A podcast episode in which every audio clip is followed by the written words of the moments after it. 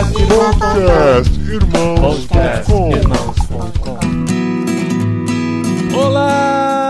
pessoas! Podcastirmãos.com de número 364, se eu não perdi a conta, entrando no ar. Eu sou o Paulinho, estou aqui no Aquário de Ideias do Encontro Cepal, enquanto o Ademar de Campos toca ao fundo. Sim, louva Aldemar! Com a esposinha Adriana, que ainda aguenta mais um pouquinho, né? Ainda aguento, porque enfim, existe café, né? É uma benção existir café.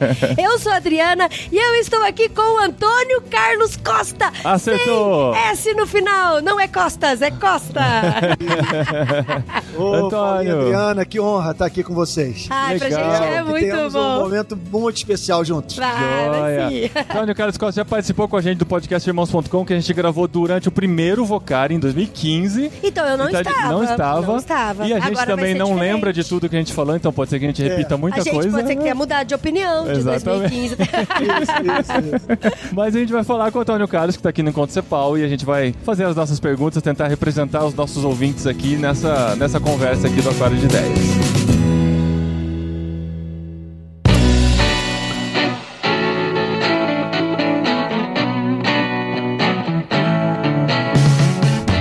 Carlos Costa, você é jornalista, É. pastor, teólogo, ativista, presente em todas as redes sociais. Isso, isso. No programa que a gente gravou junto, você já contou um pouquinho da sua jornada da vocação. E em tudo isso, a gente vê você uma pessoa muito apaixonada pelo muito que faz. apaixonada, é muito gostoso. Você é uma pessoa intensa, né, Antônio? É.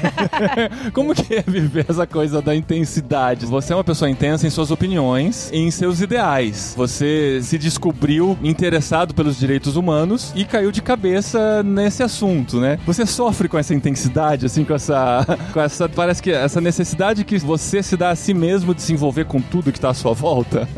Eu acho que não é algo que tenha sua explicação apenas do ponto de vista da minha personalidade. Aham. Eu acho que a explicação maior reside no papel que as minhas ideias exercem sobre as minhas emoções. Aham. Então, a principal delas é que no mundo no qual, se não houver um criador infinito pessoal, essa nossa conversa aqui não tem o mínimo sentido, quer dizer, nosso início é impessoal e nós caminhamos para o tombo no não ser, Aham. num mundo em que vamos cedo ou tarde ter que nos afastar de tudo e de todos que amamos. Eu me deparo com uma informação que o universo tem um criador e que esse criador no tempo e no espaço enviou seu filho. Isso é um negócio de tirar o fôlego. Sim, sim. Sabe? É, Pega uma outra informação. Isso já é totalmente inspirador e Não, apaixonante. é de enlouquecer o negócio, sabe? De você falar, meu Deus, quer dizer que a vida tem sentido, Sim. essa conversa tem sentido, lutar pela justiça também, amar. Quer dizer que quando eu chego do trabalho, minha filha salta nos meus ombros e me abraça, me dá um beijo, não é só reação química, que aquele amor tem um fundamento metafísico alicerçado no ser de Deus, sabe? Mas aí você acrescenta a isso o plano de redenção, que Deus desviou a sua ira de nós seres humanos e a trouxe para si mesmo, punindo os nossos Sim. pecados nele, Sim, na pessoa do seu mesmo. filho. Aham. Isso é um negócio de tirar o fôlego. Aham. E aí, quando você pensa em justiça social, você pensa em direitos humanos, partindo da premissa antropológica bíblica que o homem foi criado à imagem e semelhança de Deus. Então, quando eu estou lutando por ele, quando eu estou querendo levar condições dignas de vida para o sistema prisional, quando eu combato a fome, quando eu luto contra a desigualdade social, eu estou lutando por um ser precioso, nada mais, nada menos, para o é a seu criador. Sim. Então eu acho que Sócrates que dizia que a filosofia nasce do espanto. Eu sou uma pessoa em estado de espanto com as respostas que o cristianismo dá para a existência humana. Olha ou, É, isso. ou é Cristo, É ou verdade. aquilo que alguém já chamou de desatenta frieza surda do cosmos, caso um asteroide se choque com esse planeta, destrua todos os nossos poemas, todas as nossas composições musicais, Todos os as nossos nossas filósofos vidas. e sociólogos. E não vai sobrar nada. Do lado de fora Aham. ninguém vai chorar. Caramba, Eu não entendo, caramba, portanto, não, um não, cristão é. não empolgado com sua fé é algo difícil de eu compreender. E o olhar pro próximo é muito interessante, assim. Como que a gente entende que o próximo é imagem de Deus e que nós devemos amar, que nós devemos lutar por ele, que nós devemos entender a situação dele, nos colocarmos no lugar e ter a compaixão e ficar parado e não fazer Exato. absolutamente nada. Isso. Nada, assim. E é- Isso. E é muito intenso isso, tudo isso é muito É, e intenso. Adriana, eu vou te dizer uma coisa. eu não gostaria que as pessoas tivessem uma imagem positivamente equivocada a meu respeito. Eu não sou a referência do amor. Eu acho que se eu amasse como alguns amaram, eu teria sucumbido ao que eu vi, ao que eu já testemunhei na minha militância. Aham. Né? Agora, É um nas horas forte, que né? minhas emoções não me ajudam, nas horas em que eu sinto falta de uma compaixão mais profunda, eu me deparo com essas verdades. Então, eu me sinto incapaz de fazer uma avaliação sobre as minhas motivações. Tem muitas dúvidas. Então, eu acabo raciocinando da seguinte forma: se não há autenticidade na minha militância, no meu trabalho como ativista, como pregador, eu prefiro pelo menos, sabe, estar na rua fazendo alguma coisa do que ficar dentro de casa com culpa, lamentando minha falta de Ah, amor. Se eu entendi. sou vaidoso, eu prefiro ser vaidoso servindo a ser vaidoso dentro de casa trancado, sem fazer nada. Uhum. Então eu, conto, eu me lanço na misericórdia divina. Agora, uma coisa eu posso dizer pra vocês: eu não sei das minhas motivações, eu acho que há uma, em todos nós seres humanos há uma mistura muito grande de, Sim, de boas sim, motivações sim, e sim. interesse pessoal E de egoísta. luta contra o ego, é, Isso, exatamente. isso. Agora, uma coisa é certa: a minha teologia me põe pra agir e o que eu penso me move a ação, quer eu sinta, quer não. Eu estou convencido que o Criador enviou o seu filho, que o homem foi feito em mais semelhança de Deus. E isso me eletriza. E quando é que virou essa chavinha assim na sua cabeça? Eu tive duas Porque vo- conversões. Você é pastor também, né? É. E cuida. Eu, eu estou pastor, eu E- acho é. que eu não sou pastor. Estou pastor. É, eu Tá. estou pastor. Eu- se as igrejas fossem Ah. geridas como eu conduzo minha igreja, Aham. seria um caos no protestantismo brasileiro. Eu só vou domingo à igreja. Durante a semana eu tô na ah, rua. entendi, entendi. Eu- eu- eu- E a igreja Agora entende eu isso, entendi. né? É, o meu ministério tem três eixos. Um eixo são as redes sociais, os Aham. congressos e os livros que eu escrevo. Que eu diria o seguinte: é o eixo de servir a igreja. Uhum. O outro eixo é a militância política do Rio de Paz. E o terceiro eixo é a minha atividade na igreja. Só que a minha atividade na igreja é mais prejudicada nisso tudo. Desses três, o que eu dou menos atenção é a minha igreja local. Agora, eu tive duas experiências que eu diria minhas duas duas estradas conversões, de né? Damasco. 1982, quando eu me converti, eu era surfista da Zona Sul do Rio de Uou, Janeiro. surfista! E meu projeto de vida Olha era, isso, era isso, de onde veio o bronze? era amiga? viajar as ilhas todas, ter muito caso de amor, É. amar muito, pegar muita onda e tal. E aí, com 20 anos, eu me deparei com questões existenciais que até então eu não havia enfrentado. Quem sou, de onde vim, para onde vou, Caramba. e o sentido da vida e a realidade da morte. Sim, aí eu me desesperei e entendi que só o cristianismo, que eu precisava de transcendência, eu precisava de um fundamento teológico para minha esperança, que, como disse Agostinho, tu nos fizeste para ti, o nosso coração Uhum. só encontra descanso quanto descansa em ti. Então, para mim, isso é muito claro. Não é felicidade aquela que você teme perder. E você só experimenta a liberdade em relação ao medo quando você crê que tem alguém todo-poderoso que o ama e que cuida de você. Uhum. Sem esse ser, o conceito de felicidade inexiste. Mas isso me remeteu para o cristianismo, essa crise existencial, essa busca filosófica, e eu saí estudando, saí lendo e conheci então a teologia do Antigo e do Novo Testamento, teologia do Evangelho de Jesus Cristo. Essa teologia me fez encarar a dignidade humana, porque é central no cristianismo o valor do homem e da mulher. E aí então eu passei por uma segunda conversão muitos anos depois, quando em 2007 eu fui para militância de rua. Uhum. E aí passei a ter contato com parentes de vítimas da Então, mas violência. o que que te motivou a ir pra rua? Minha teologia. Foi Tá. duas coisas. Hum. Eu, eu sou leitor assíduo de jornal. Ah, e eu sim, lia sim, jornal sim, e via as notícias. E a minha Sim, teologia sim. dizia, cara, você não vai fazer nada, você vai continuar em silêncio. Sua teologia confrontando o que você estava vendo com as notícias. Perfeito, Adriana, Entendi, perfeito. Me entendi. batendo, eu, eu com vergonha, eu dizendo não é possível que ninguém faça nada e tal. E aí, no dia 28 de dezembro de 2006, traficantes, a partir de Bangu, numa ação orquestrada, mandaram matar pessoas na região metropolitana do Rio de Janeiro para chamar atenção, segundo um bandido me falou, para as péssimas condições de custódia do sistema prisional do Rio de Janeiro. Nossa! Aí eles mataram Que 19, plano. sendo que oito morreram queimadas vivas num ônibus. Aí eu fui pra rua. E Nossa. tive a felicidade de conceber uma manifestação em março de 2007, na qual nós, então, visamos ajudar a sociedade do Rio de Janeiro a ter uma ideia do número de pessoas assassinadas no início de 2007, entre janeiro, fevereiro e início de março. Uhum. Então nós botamos em frente ao Copacabana Palace 700 cruzes pintadas de preto, Uhum. como se fosse um cemitério. E quem passava a gente dizia: olha, e essas cruzes que vocês estão vendo, isso é o número de pessoas assassinadas Uhum. nesse estado em apenas dois meses, dois meses e meio. Uau! Aí a Uau, imprensa dois cobriu, meses. foi a abertura do Jornal Nacional, as imagens foram pro mundo inteiro. E há 12 anos, os meios de comunicação todos cobrem tudo que nós fazemos. Uhum. Sim, Então, A sim. gente vê bastante você no Jornal é muito- Nacional. É, é, pois é. É. Aí é isso. Agora eu posso falar pros meninos, já gravei com o tio Antônio. Pois é. E, e desde então você tem se engajado com todas as questões que aparecem na sua frente, questões sociais, principalmente principalmente no Rio de Janeiro, né? Mas é, porque, olha só, nós estamos aqui querendo nos expressar. Vocês mantêm esse podcast Uhum. porque vocês querem se expressar. Vocês, Sim, que- vocês sim. têm algo a dizer. Eu também tenho alguma coisa a dizer. E Deus me deu um canhão. Uhum. Eu tenho TV Globo, eu tenho a Bandeirantes, eu tenho o SBT, eu tenho o Globo, eu tenho a Folha de São Paulo, eu tenho o Estado de São Paulo, eu tenho a Reuters, a Associated Press, eu tenho a As France redes Press. sociais, o as Twitter. sociais. Vamos falar do. Twitter. Não, e aí eu uso isso à torta direita, mas Aham. Respeitando os códigos, entendendo que eu não posso usar uma linguagem religiosa, eu não posso fazer proselitismo religioso, Uhum. e eu tenho que lutar pelo direito de todos. Isso é muito interessante de você respeitar o código para não fazer proselitismo, porque uma das coisas que eu já ouvi foi uma crítica até inclusive com relação aos movimentos que aparecem na Globo e tal que a Rio de Paz promove, era isso de que, nossa, mas não, por que que não tem uma placa bem grande assim que é do Rio Senhor de Janeiro Jesus? do Senhor Jesus. Assim. Simplesmente E aí eu vai falei- aparecer. Então, é, é. No dia que eu fizer Eu isso, tava vão dizer tentando mais um louco. explicar acabou. melhor, mas Aham. aí agora você explicou sensacional. É.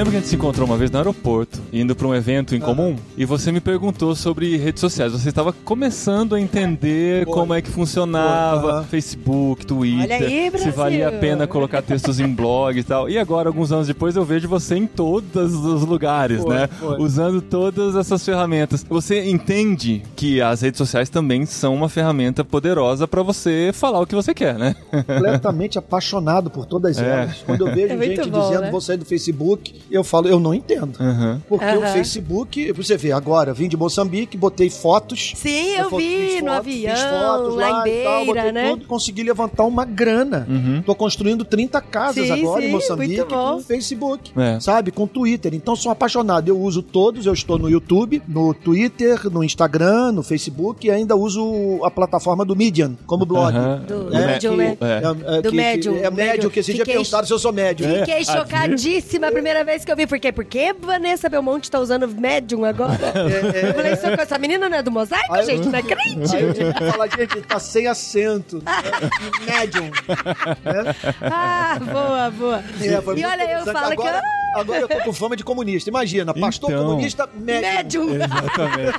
Aí eu E queria aí, ver, aí porque pronto, assim, ó, a gente pronto, vai você falar disso. assunto. Você falou, você falou, agora eu tô me É. coçando. Você está nas redes sociais, você dá a cara a tapa, você é Sim. muito corajoso com relação a Aham. isso, a gente admira muito. Obrigado. Mas por outro lado, você sofre muito, sofre muito assim, não sei se você sofre de verdade, mas existem muitas pessoas que não entendem e vão contra suas opiniões e Isso, fazem isso, ataques e tal. Isso Que não aconteceu. entendem que são contrárias também. Às vezes até entende, Aham. mas são contrárias. É, né? E isso aconteceu muito forte na época das últimas eleições. É, as suas Isso. opiniões foram muito questionadas, principalmente pelo, digamos assim, pelo colégio evangélico brasileiro, que foram contra e acharam que você estava eh, Isso. defendendo o PT de alguma maneira, nas Aham. suas opiniões. Aham. Como é que foi toda essa situação pelo seu ponto de vista? Porque a gente viu muita, a gente viu o seu ponto de vista nas redes sociais, mas a gente viu muitos ataques também. Eu acompanhei um pouco e tal. Aham. Eu sigo você no Twitter e eu gosto muito das suas opiniões, algumas do E tal. E eu lembro uma pessoa que falou assim pra mim que você era militante político partidário pro Partido Uhum. dos Trabalhadores. Eu falei, gente, eu sigo Antônio Carlos Costa, principalmente agora nessa época da Aham. eleição, porque é um cara, eu te acho um cabeção, inteligente, Obrigado. gosto das suas opiniões, eu sou apaixonada por direitos humanos também. Isso, isso. E aí eu quero envolver jovens e pessoas, enfim. E eu lembro, eu falei, gente, eu vasculhei, eu li tudo e eu não vi absolutamente Não nada.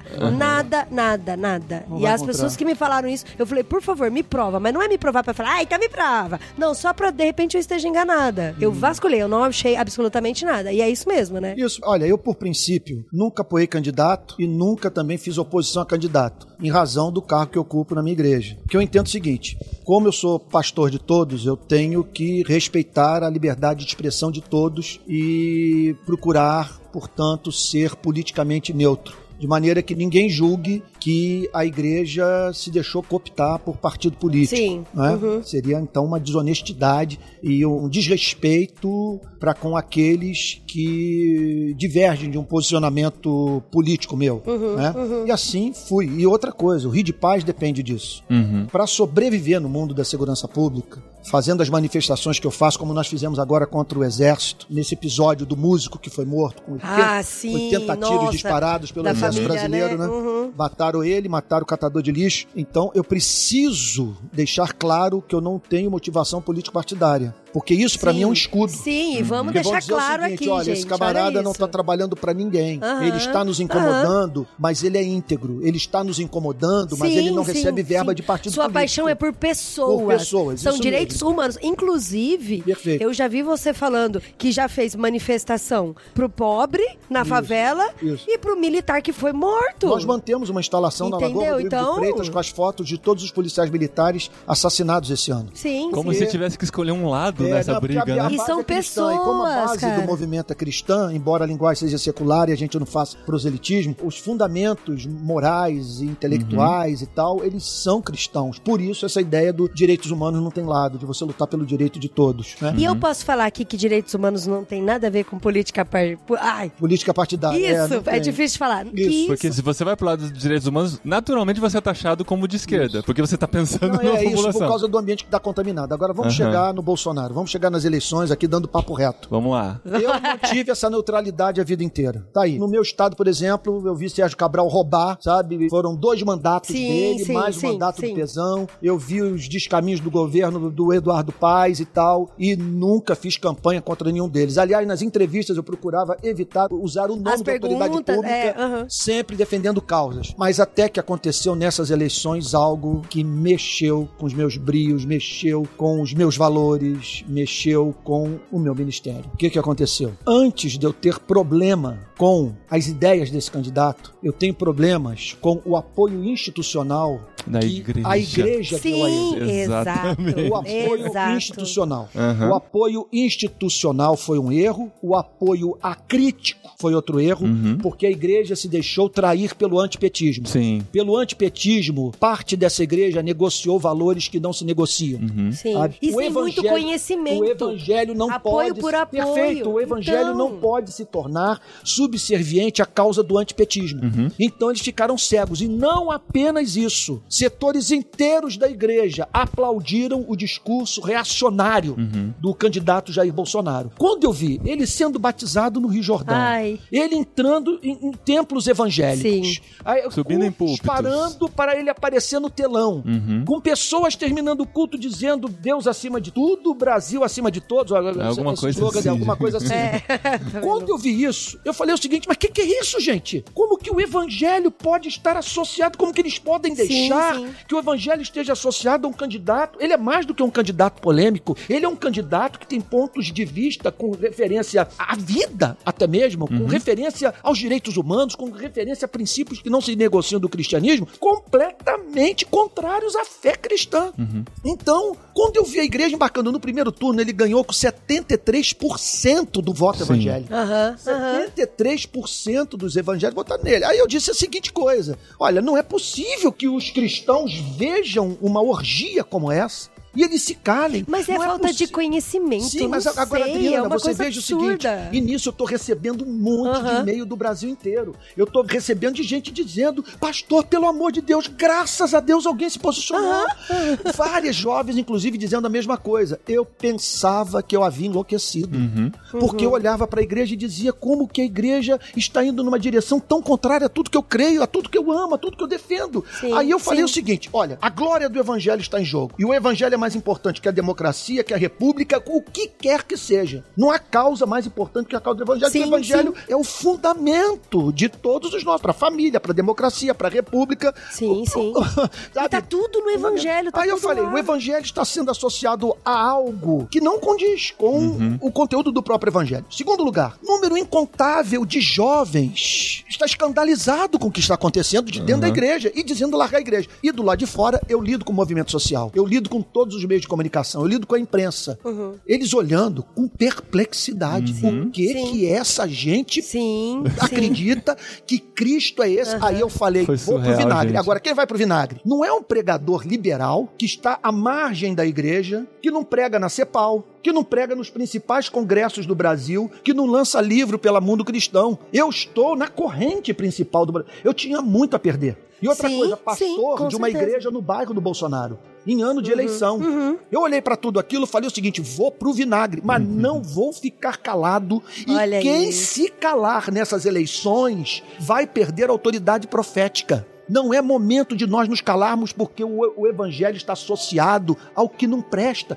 Como é que você pode associar a imagem de Cristo, a imagem da igreja? Como é que você pode dar um apoio institucional com um sujeito cujo símbolo da campanha dele é uma arma que ele faz com as mãos? Como que você pode, um camarada que vira-se para uma parlamentar e diz, eu não te estupraria de tão feia que você é? Como é que ele diz para uma repórter, "Não, aquele apartamento eu usava para pegar aham, gente? Pra pegar mulher. Sabe? É isso mesmo. Como o Brasil precisa de mais 30 mil mortos, a começar pelo Fernando Henrique Cardoso, para nós completarmos o trabalho da ditadura militar. Um homem chega numa sessão do plenário do Congresso Nacional e Sim, diz: o "Em Brilhante Ustra." Ah, Ustra", cara. E o livro que ele É. escreveu é o meu livro de cabeceira. Aí você não vê as principais pautas da fé cristã, como a pauta do pobre, a pauta da desigualdade, a pauta dos direitos humanos, está presente no discurso dele. Eu falei, vou falar e eu não tenho a mínima dúvida. A história está do lado dos que protestaram. E hoje eu posso dizer, o respeito da igreja perante a opinião pública está no lixo. Nunca foi tão Sim. difícil para você Foi militar na perdeu. universidade, nos movimentos sociais e outra coisa, historicamente. O problema das pessoas é não conhecer a história da igreja. Historicamente, sempre que a a igreja se associa ao poder, quando as coisas vão mal com o poder, quem paga a É a conta igreja. é a igreja. É a igreja. Uhum. Agora, o que nós estamos vendo, eu não queria estar na pele desses que apoiaram,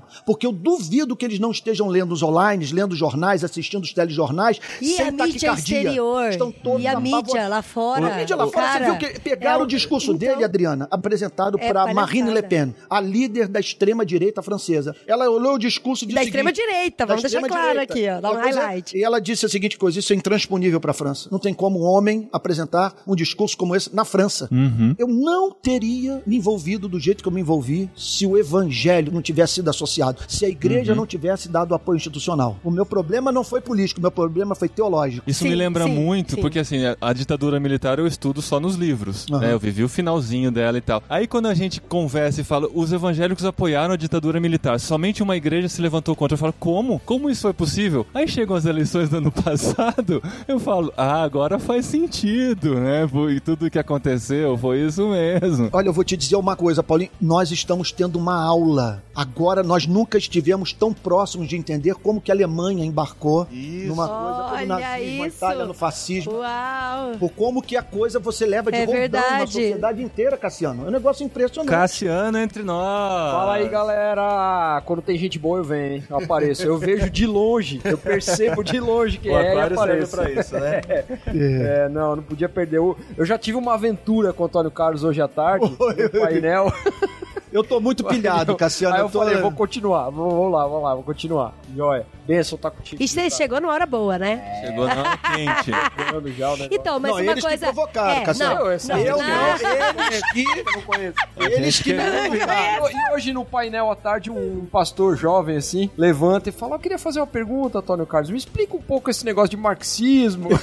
Ah, não! Ele, ele perguntou o que, que, o O que, que se pode aproveitar de Karl. Marx. né? Ah, Sabe, meu. me faz uma pergunta Fala assim, como ó, eu sei que você pode aproveitar de Jesus, irmão.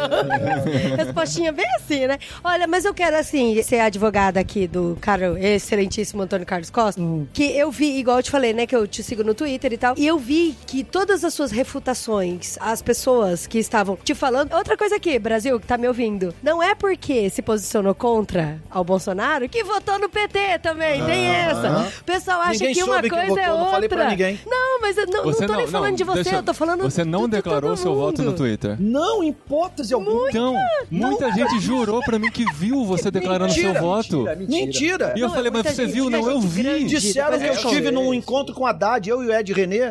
Um encontro com a Haddad em São Paulo. Ed René e eu também. não fomos lá. Mas Nós não é fomos lá. parecido, olha Nunca. só. E eu mandei dizer, inclusive, eu não vou pra esse encontro, porque a minha exigência pra participar de um encontro como esse é que a Haddad peça perdão à nação. Ele não vai pedir perdão? Então o que, que eu vou fazer lá? Então. Ele não vai pedir perdão pelos erros e, meu, e é uma coisa assim que parece bobeira. Mas se não deu apoio pra um, não é automático que votou no outro. E Exatamente. essa é uma coisa que assim, a gente Adriana, sofreu o o, tempo todo.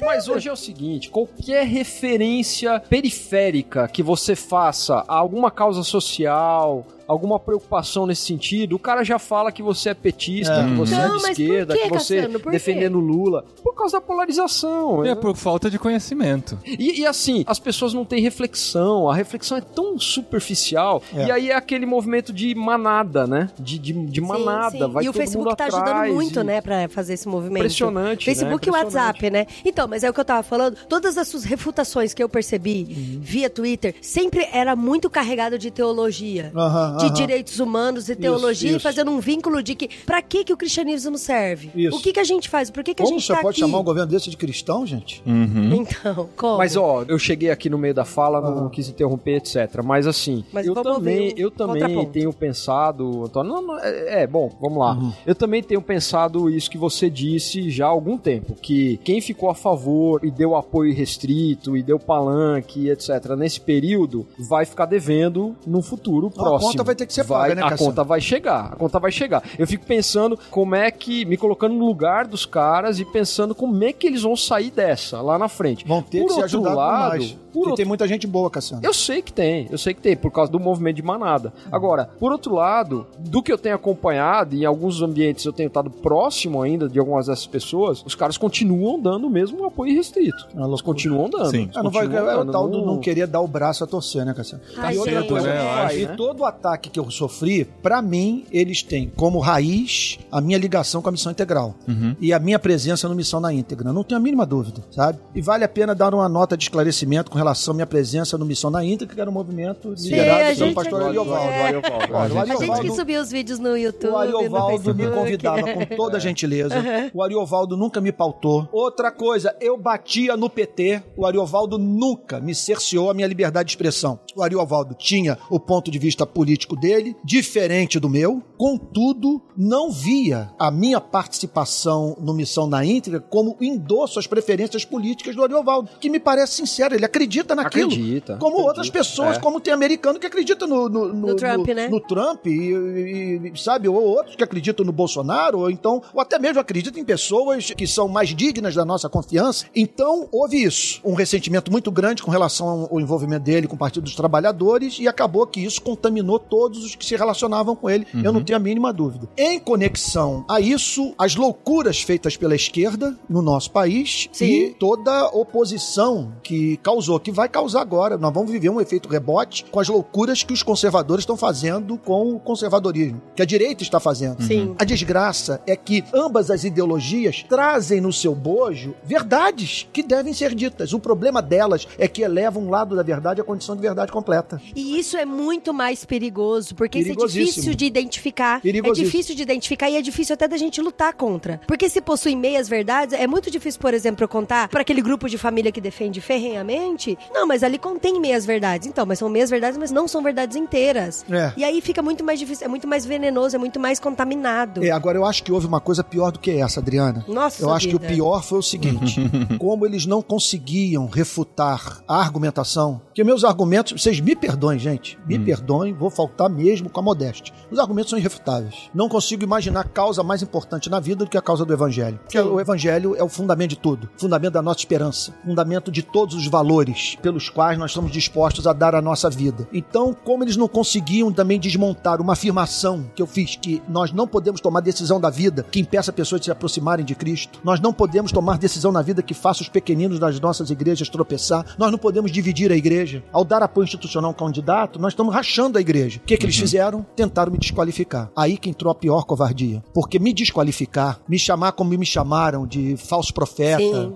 servo Uhum. de Satanás, vi, esquerdopata, militante petista e tal, isso significa o seguinte: você fazer essa acusação para quem tá subindo o morro, para quem tá entrando em todas as favelas do Rio de Janeiro. Pra quem tá chorando pelo meu- pobre. Pois é, mas não, não, não tô tá falando sobre outro, eu tô falando sobre outro ponto de vista, Adriana. Eu tô falando Ah, sobre tá. o ponto de vista A sua segurança. da minha segurança. Ah, eu dependo da minha integridade para fazer o que eu faço. Uou. Eles me atingiram, Caramba. Eles atingiram a minha reputação Nossa, sem me apresentar uma foto nossa. minha com a Dilma, uma foto minha com Lula. Quando eles estavam postando foto de pudim nas redes sociais, eu estava fazendo manifestação em Brasília. Manifestação contra a corrupção, manifestação contra a falta de investimento em educação e saúde, É verdade. manifestação contra a violência. Nós botamos 18 mil lenços brancos em Brasília, condenando o fato do governo Lula não ter uma meta de redução de homicídio, não ter política pública para a segurança pública. Se você tivesse começado agora, né? Eu podia te acusar. É, verdade. Gente, então, É. então foi uma imensa injustiça.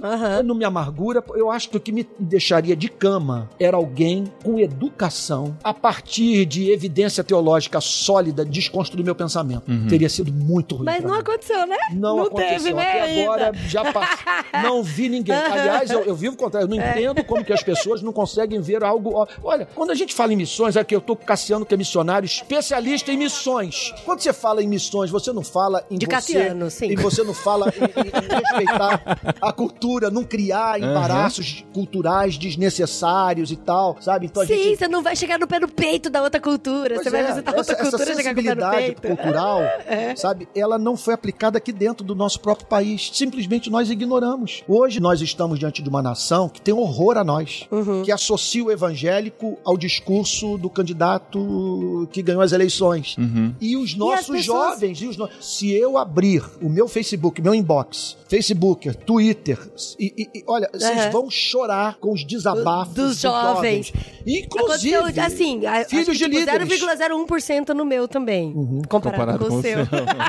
Mas a gente, a gente trabalha com jovens, né? A gente tem muito contato com jovens e a gente recebeu muito desabafo. E muita história absurda, assim, muita história. Eu fiquei extremamente chocada com as eleições esse ano. Eu fiquei muito chocada mesmo. A forma como as pessoas abordaram e a forma como faltou respeito entre um Aham. ser humano e outro por conta de discordar de pensamento. Eu Aham. não tô nem falando assim de conteúdo, de coisa palpável, de instrução mesmo. Tô falando de respeito. Independente se a pessoa tava certa ou não. É. Questão de respeito. Isso eu fiquei extremamente chocada. Fiquei Foi, muito ataques chocada. pessoais. Inclusive, eu recebi ataques de pastores, pastores conhecidos, supostos teólogos, que me chamavam pro pau. Eles queriam discutir comigo abertamente, me insultando. Ah, eu, é. nem- eu não sei como as instituições de ensino dentro das quais esses rapazes trabalham não os repreenderam pela forma desrespeitosa. E outra coisa, como eu tenho paixão pela democracia, eu não cortava nenhum deles. Eu deixava o comentário. Sim, sim. E até E não quando? respondia. Exato, isso que eu quero eu, saber. Eu não respondia a ninguém, com exceção de um rapaz, amigo meu de Niterói, Ah. que ele falou alguma coisa a meu respeito. Eu disse o seguinte, parceiro, você podia ter ligado pra mim, num café a gente resolveria isso. Você não precisava falar comigo assim. Uou,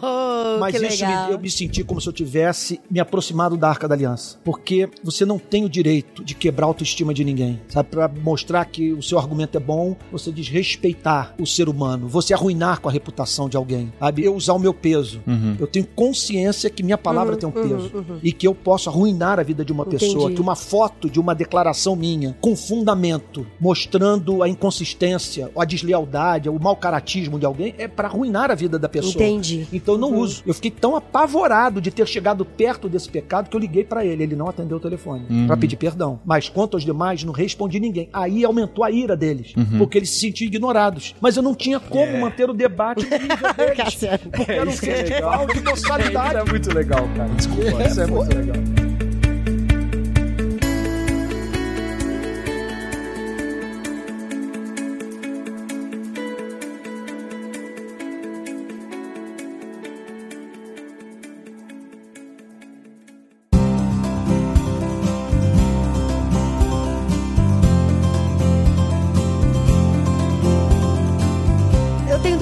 Pra fazer. Sim. Uma depende da outra. A primeira pergunta: todos os cristãos, de certa forma, eles precisam estar apaixonados pelo próximo e seria interessante que todos conhecessem direitos humanos? Apaixonado, quer dizer, Pelo próximo, O que é, né? nós Porque isso tá precisamos, escrito Esse é quer ali. as mandamento, nossas né? emoções nos ajudem ou não, nós temos uma teologia que deve reger nossa vida. Portanto, quer o nosso coração esteja emocionalmente envolvido com a causa do necessitado, do despossuído, com a causa do que Da sofre violação de direito, minoritários. nós temos uma teologia que deve nos mover à ação. Ah, Esse é um ponto, número um. Agora, se a defesa dos direitos humanos deve fazer parte do nosso conceito de verdadeira espiritualidade, de verdadeiro discipulado, compromisso com Cristo, tudo dependerá do conteúdo que nós emprestamos ao nosso conceito sobre o homem, a, nossa antropologia. Quem é o homem para nós? O que representa o homem? O que representa a mulher? A vida deles é resultado, como alguém já disse, de um choque do nada mais o acaso. Quer dizer, é, é tudo contingência. O início é impessoal e eles estão caminhando para o tombo no não ser, de maneira que nada tem sentido, ou esses seres foram criados à imagem e semelhança de Deus? O que aí nos torna todos nós cristãos comprometidos com a causa dos direitos humanos é a nossa antropologia.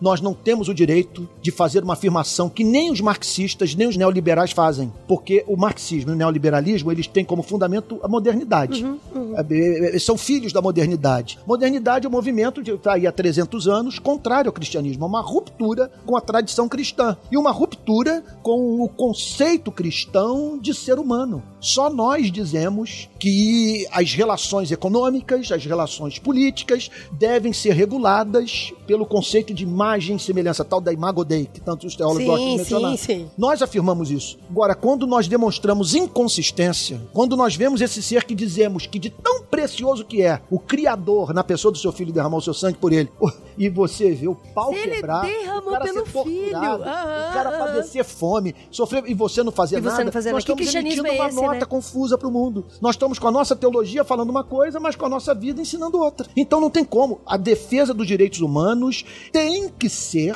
deve ser sinal característico do nosso conceito de vida cristã autêntica. Segunda pergunta, e como a gente passar essa visão pras pessoas, pros cristãos? Vai lá. Essa paixão Vai lá no falar Jacarezinho, só eles. do alemão comigo. Vamos Vai lá. pro Amazonas Vamos ver, com o vamos Cassiano. ver. Pergunta o que, que o Cassiano tem a falar sobre os índios, sobre a causa dos índios. Mas foi lá, ele viu. A cabeça pensa a partir de onde os pés pisam. Vai Sim, tanto sertão. que todo o discurso dele no final vira índio. Isso, sempre. é. Ele sempre Vai, termina com Entra numa escola pública, entra no hospital público, vai pro enterro de criança vítima de bala perdida. Vai lá. Se você tiver alma, você nunca vai ser o mesmo. Agora, pode ser que a sua experiência com um lugar como esse seja a experiência de um Caramba, androide, que legal, né? De uma estátua legal. de mármore. Então, tem um amigo meu, Anderson, da Missão Novas Tribos do Brasil. Eu perguntei pra ele, né? Falei, Anderson, o que que te motivou, né, a virar missionário? E aí ele falou assim, Dri, eu fiz dois erros, assim, muito fortes que eu cometi na minha vida. E esses dois erros, assim, se você não quer virar missionário, você não converse com ninguém que é apaixonado por isso. Não converse, fique longe. E a segunda, não vai lá. Não vai lá ver. Porque Viu? se você conversar com alguém que tá apaixonado e for lá, aí já era. Já É, é. é o meu caso, por exemplo, esses dias eu vi um camarada dizer no Twitter,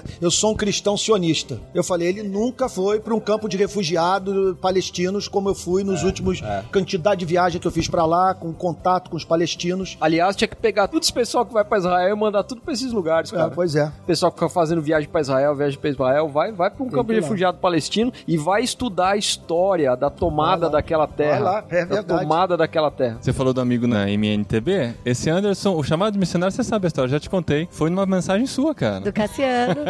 Ele era um jovenzinho, dele. não era nem É verdade, casado. viu, cara? O Cassiano É. fez um apelo e ele foi lá na frente, olha só. Tá aí, tá envolvido O com Cassiano. os. Campos, né? Algum, aí, Deve pelo menos alguém. as- O negócio é não. O negócio E a é não pessoa ir, né, apaixonada que ele ouviu foi o Cassiano, olha aí.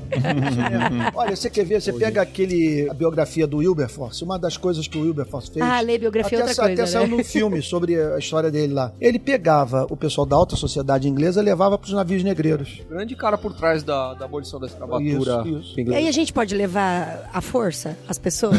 Ah, tem umas, tem muitas que não querem ir. Não querem ir. Outra coisa que eu observei, né? Que muita gente vai ao culto de domingo pro seu enlevo espiritual. Sim. Ser o quê? Não Enlevo, vai O cara é, é um quer ter uma experiência transcendente ali Aham. e tal, né? É que e- ser cristão é pra eles é ele isso. não quer é, se- ter, é- é se desligar da realidade, se conectar com algo extraordinário e viver, né? Isso. Aí não quer saber sobre essas causas, né? Uhum. Muito menos ir lá. O cara raciocina o seguinte: eu trabalho muito, já tenho problema demais na vida. Sim, Só sim. que o que a Bíblia diz, isso é muito interessante. Essa é a teologia da prosperidade da Bíblia, que quando você se preocupa com o que preocupa a Deus, Deus se preocupa com o que preocupa você. Vai cuidar do pobre, Deus vai cuidar de você, pode ter certeza. Que legal. Que tem de promessa na Bíblia que apresenta Deus como fiador do pobre. Sim, sim, sim. Muito e uma claro. coisa interessante, assim, que eu conheço alguns cristãos, eu não vivi nada de extraordinariamente ruim na minha vida, nada, não tenho trauma, não tenho nada, nada, nada, nada disso. Deus. E aí, as pessoas usam disso pra falar, ah, por isso que você não entende algumas questões. Por exemplo, eu vi, eu vi no YouTube um pastor, que eu até então escutava algumas coisas dele e tal, entendia algumas coisas, lia, já li livros dele, e ele falando que ele é a favor, completamente a favor de uma arma, que se ele tivesse uma arma dentro da casa dele e alguém entrasse pra roubar a família dele, a primeira coisa que ele faria era pegar a arma e meter um pipoco no meio da cabeça do cara. Que horror, meu Deus. E eu fiquei extremamente chocada. Que horror, meu Deus. Porque É, o cara vi, é um ser vi humano. Pai santo, é, a- isso é mesmo? cara, Você viu, é não? semelhança. Não, não vi. de Meu Deus. Deus o outro céu. cara, o bandido tá errado, ele tá. Mas, cara, bandido bom não é bandido morto. Bandido bom é bandido transformado pelo sangue de Jesus. Uhum. E aí eu escutei Que loucura. 90% das pessoas que viram esse vídeo que eu conheço, que são pessoas que eu admiro, falaram, ele tá certo mesmo. Você vai deixar entrar e estuprar tua filha? Por vai isso que deixar esses entrar e tempos que a gente vive são tão estranhos, cara. Cara, que São que é isso? Você não tem respeito pelo Não, essa é uma próximo. coisa que você fala, você não fala nesses termos, eu daria um tiro na testa. É aquilo, você não fala com regozijo sobre arrancar um braço, sobre arrancar uma perna, ou Da sua- sobre... do seu corpo, né? Do seu corpo. Você não fala isso, é, obrigado. Você não fala com regozijo. Às vezes algumas pessoas falam do corpo da É, do outro fala com facilidade. É, porque se me traiu, corta, né? É, você não assim, fala, né? não, viu? você não fala, não, se eu tiver um tumor no braço, eu corto o braço. Não, porque, é, quer dizer, a fala revela uma coisa que não é legal, sabe? Deus não tem prazer na morte do ímpio. Por que, que você fala, quando pensa em segurança pública, em termos de uma população armada e respondendo com violência à ação de bandidos? que é o discurso presente na nossa cultura, desde que o Brasil é Brasil, que tem como símbolo maior a figura do capitão do mato. É é uma cultura, portanto, que está dentro de nós, da qual muitas vezes nós não nos damos conta e que nos impede de tratar das questões de fundo mais profundas. A igreja deveria estar muito mais empolgada, falando com muito mais desenvoltura e paixão sobre o combate à desigualdade social, sobre o investimento e a implementação de políticas públicas nas favelas, na área da educação, saúde, sim. saneamento, porque, como diz Santo Agostinho, o que eu diria para esse homem que falou isso é que Santo Agostinho está certo. A meta do homem não é matar, a meta do homem é ser feliz. Matar é meio, matar não é fim. Com exceção de uma fração ínfima de pessoas portadoras de psicopatologias Sim, transtornos, severas, né? É. de transtornos. A maioria se envolve com a criminalidade para alcançar aquilo que todos nós que estamos aqui nessa sala procuramos alcançar de outros meios. Todos nós queremos sexo, todos nós queremos ter um- algum nível de poder sobre a nossa vida e às vezes sobre a vida de outros. né? Nós, todos nós queremos visibilidade. Olha aqui nós quatro falando. Sim, Não é legal sim. ser ouvido, Sim, ser sim. honrado, ser respeitado. Eles também querem isso, sabe? A falta de oportunidade de vida justifica o crime, não, mas aponta para a responsabilidade coletiva. Aí alguém vai dizer, mas e o que falar daqueles que também não tiveram É, oportunidade sempre de é o vida? primeiro argumento. Mas, Esse é o argumento mais capenga do mundo. Porque, por um milagre da graça comum divina e pelo fato desses rapazes serem portadores da imagem e semelhança de Deus, a maioria não se envolve com crime. Mas uma minoria sim. Uma minoria vive a experiência de ver o Estado, a cultura, a própria sociedade brasileira desempenhar o papel de obstetras do crime. O Brasil funciona assim. O Brasil, ele pega o que está latente dentro de nós e torna patente. Essa maldade que está dentro de cada um de nós, ela não se manifestaria se não fosse provocada pela miséria, não fosse provocada pelo abuso de poder. E lembrando que todos nós temos um grande potencial de fazer maldade. Aham, sem Todos dúvida. nós, porque o coração do homem é perverso. Sem dúvida, você, essas mesmas pessoas que falam sobre bandido bom e bandido morto, são pessoas que, puxa vida, se Deus tirar a mão da vida delas, tá lembrado? Tem uma promessa bíblica que eu acho profundamente humilhante. Não vos sobreveio tentação que não fosse humana. O que que significa? Que tem um tipo de tentação que você e eu não damos conta. Que se Deus tirar, se a providência divina se apartar de nós e deixar a vida seguir o seu curso, sabe? O que a Bíblia está dizendo é o seguinte, que sob certas circunstâncias, nós podemos revelar um lado assustador das nossas vidas. Sim. Então, é o que acontece com eles. Então, se nós tratarmos da causa e concebermos um modelo de sociedade que, pelo contrário, tire de nós o que nós temos de melhor, nós não vamos ter problemas dessa natureza. Porque olhe para a Noruega, olhe para a Suécia, olhe para a Alemanha, olhe para esses países. Por que, que eles não enfrentam os problemas que nós enfrentamos na área de segurança pública? É o nosso DNA, o nosso DNA É, não isso que eu ia presta. falar. O, o ser humano lá é melhor, é mais evoluído. Porque é o latino, Simplesmente né? Mas- não, simplesmente a sociedade não joga ser humano contra ser humano. Simplesmente você vive num mundo que, que, que permite que as Sim, pessoas sociedade não joga ser bom. humano contra ser humano, não joga aluna contra o professor. É, pois é, é o que está acontecendo aqui. Então é isso. Agora, isso aí é muito, para mim, do meu modo de ver, a influência de uma teologia filtrada pelo norte das Américas, sabe? De,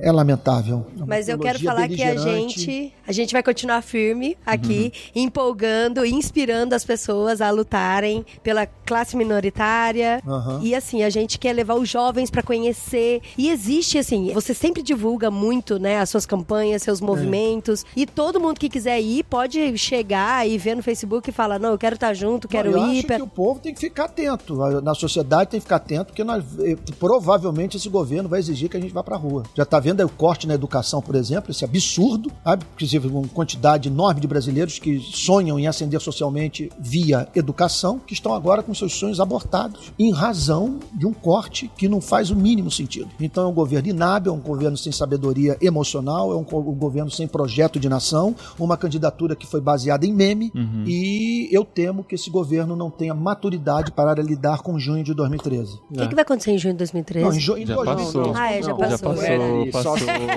passou. é, aí você tá indo pra uma teoria mais complexa. É uma teoria bem mais complexa. De É científico.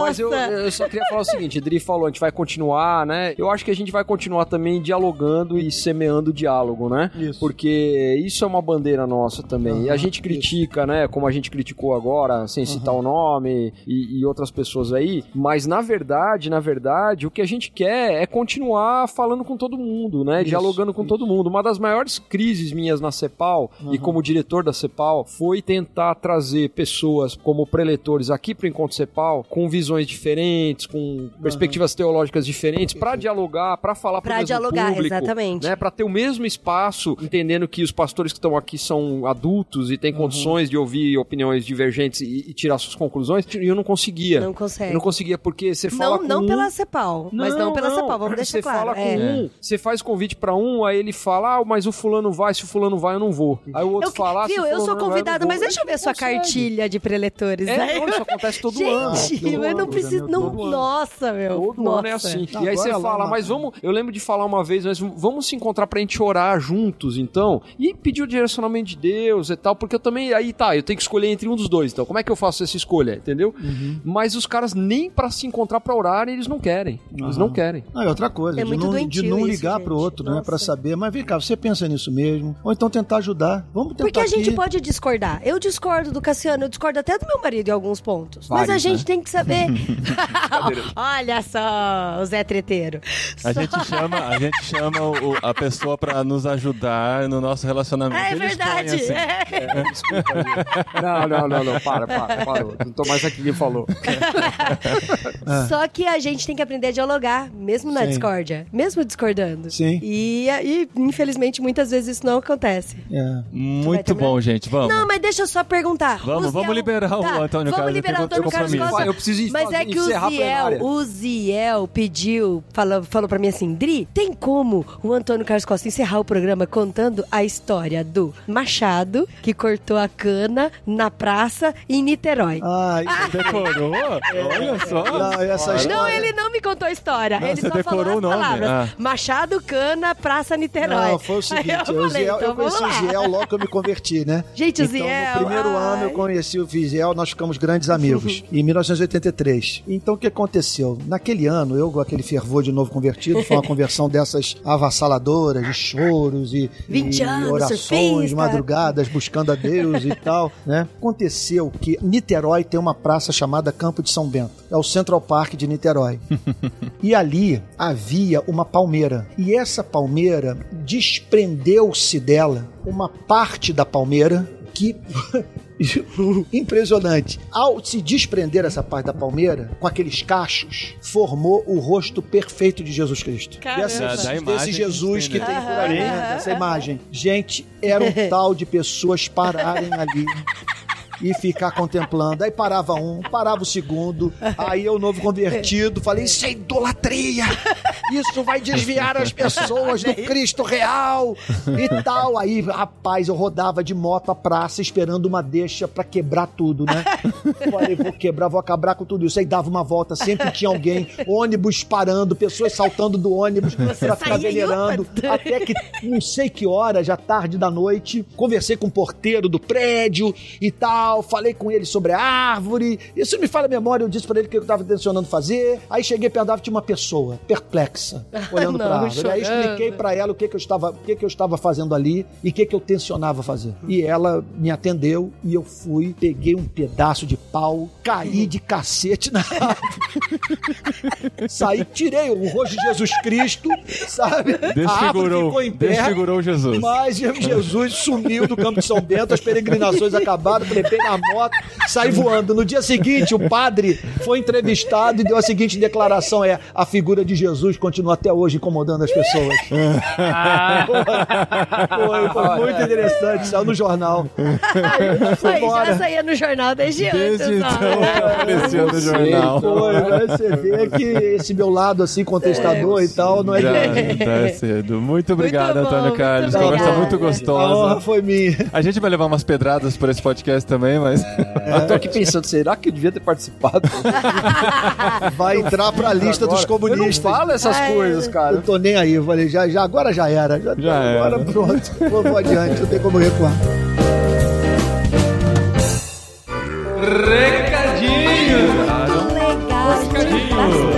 Cash, arroba, irmãos.com. No programa anterior. É, que é isso. Muito obrigado. Recadinhos, esposinha! Recadinhos, esposinho. Recadinhos pré-vocare. Recadinhos pré-canseira. Não, se pré não, a cansada a gente canseira- já tá. Canseira já tá aqui. É verdade. E olha só, esse programa foi gravado no Encontro Cepal, como a gente prometeu, a gente tá colocando todo o conteúdo do Encontro Cepal já de uma vez, assim. A gente não tá É. segurando pra distribuir durante todo o ano, não, como vocês pediram. É verdade, a gente até podia ter segurado, mas É. a gente optou por Aham. dar esse presente pra você. Então já entrou do Baruque, já, Já. entrou do Ziel, Já. hoje do Antônio Carlos Costa. Também no conteúdo do podcast Cepal já entrou a entrevista com o Jairton Melo, da Child Fund, missionário da Cepal. E na semana que vem entra mais um conteúdo de entrevista do podcast Cepal aqui no podcastirmãos.com e também no podcast Cepal. Sim, mas não são só os podcasts Cepal que tem lá no Cepal. Lá na Dona Cepal. O que tem também, marido? É. A gente tá colocando lá todo o conteúdo do Encontro Cepal semanalmente. Sim, inclusive essa semana entrou a mensagem do Pedro Dulce, cara, que tá de explodir a cabeça, meu. Então toda quinta-feira tá entrando o conteúdo do Encontro Cepal, além das entrevistas que entram dentro da programação do podcastirmãos.com também. Sim, então tem podcast Cepal e tem a programação do Encontro Cepal lá. Exato. Acabando as plenárias, a gente vai começar a colocar as palestras, os painéis. Então vale a pena assinar também o podcast Cepal. Inclusive, o Cassiano citou de um painel que o Antônio Carlos Costa participou. Ele ainda não foi pro ar, mas fica ligado no podcast Cepal que esse conteúdo vai lá também, tá bom? Pra achar o podcast Cepal é a mesma coisa. Aqui dentro de irmãos.com, em qualquer aplicativo de podcast. Então procura pelo podcast Cepal. Todo esse conteúdo está lá. A gente não replica tudo no feed de irmãos.com, tá bom? É muito sim. importante isso. E falando do Vocari, a gente Falando vai do pra lá essa semana. Além da canseira e É. da alegria de poder participar desse movimento. Se você estiver lá, procure a gente, fale que você ouve o podcast irmãos.com, porque você vai ganhar um botão exclusivo que só ouvintes do podcast irmãos.com vão usar. Exato! E se você não sabe como que a gente é, imagina um cara alto, barbudo, bonito e uma baixinha que vai estar correndo pra cima e pra baixo, pra cima e pra baixo. Mas eu vou estar usando o bottom no crachá, viu? Você reconhece a nossa voz por lá, tá bom? e fala, eu quero o botão no podcast irmãos.com, porque eu ouço o podcast irmãos.com. É isso aí. Tanto no Vocari quanto em qualquer outro lugar que você encontrar a gente. A partir do Vocari, nós estaremos com esses botões onde estivermos. Olha Se só. sobrar, né, meu Se amor? sobrar, Se exato. sobrar. Edição limitada enquanto durarem os estoques. Exato. E depois do podcast Cepal, nós teremos o nosso podcast literário. Isso! E olha só, livro aí super pedido por todo mundo. Aham. É o livro Confissões de Agostinho. Cara, é Sim. demais o livro. É muito gostoso de ler, viu? Então daqui 15 dias já vai pro ar o podcast literário. A gente tem que correr pra terminar de ler o livro. Sim, sim. e você, olha só, isso aqui assim é muito rápido. Você tem que ouvir hoje o Tem que podcast. ouvir hoje, tem que fazer a ação hoje e torcer pra ganhar amanhã. Não, é hoje também, é tudo hoje. Porque o podcast vai ao ar amanhã. Agora que eu entendi, marido, o que você quis dizer com hoje. Porque a gente tá gravando hoje, mas hoje não é hoje. O hoje é amanhã. Sei lá, acho que nem sei se vai dar tempo, mas a gente tem um post no Ah, dá Instagram. tempo. Tem gente que é rápido pra Se caramba. você marcar três pessoas, você pode ganhar o livro físico enviado pela. Mundo Cristão, mais cinco códigos de acesso pra baixar o audiobook do livro e acompanhar com a gente, tá bom? Então, assim, para agora, se você está ouvindo na terça-feira, nosso sorteio a gente vai fazer à noite Sim, nos lá. stories do Instagram de irmãos.com. Presta atenção, o sorteio é nos stories do Instagram de irmãos.com, mas pra participar você vai no feed de irmãos.com, acha essa promoção e vai lá, participa, torce, cruza os dedos e dá três pulinhos. Não precisa de tudo isso. Exatamente. E falando de Instagram, você também pode acompanhar todo o conteúdo do Vocar. A gente vai fazer vários stories no Instagram de irmãos.com. Acompanha a gente, é verdade. curta, compartilha, ajude o nosso conteúdo a ser mais conhecido em todas as redes sociais. Se você vê o post do podcast no Facebook, você compartilha no Twitter, onde quer que seja, dá um print no aplicativo e compartilha nos seus stories. Você ouvindo o podcast irmãos.com, né, marca a Marca a gente que a gente republica nos stories de É, irmãos.com Sabe uma também. coisa que eu acho bonitinho que tá É. acontecendo, que o pessoal tá fazendo? Que? Eles estão ouvindo no Spotify e coloca aquele lá, compartilhar, Compartilhar. no feed ou no. Stories. E é tão legal, e aí o pessoal marca a gente. É muito legal saber o pessoal que Isso. tá ouvindo a gente. E toda vez que você marcar a gente, que você está ouvindo o podcast irmãos.com, a gente republica também. Se você fizer a uma republica foto. com um gifzinho bonitinho, né? Exato. E se você fizer uma foto de você ouvindo o podcast irmãos.com, não só o print, a foto a gente publica também, porque a gente quer ver quem tá ouvindo o podcast a gente quer ver também. como que é a persona que tá nos ouvindo, né? Exatamente. Então ajude a compartilhar o nosso conteúdo. Na semana que vem a gente tá de volta com o podcast Cepal e você vem junto com a gente aí nessa viagem ao mundo do conhecimento. Sim, e comente esse programa aqui que eu tô super curiosa, porque eu amei gravar com o Antônio Carlos Costa.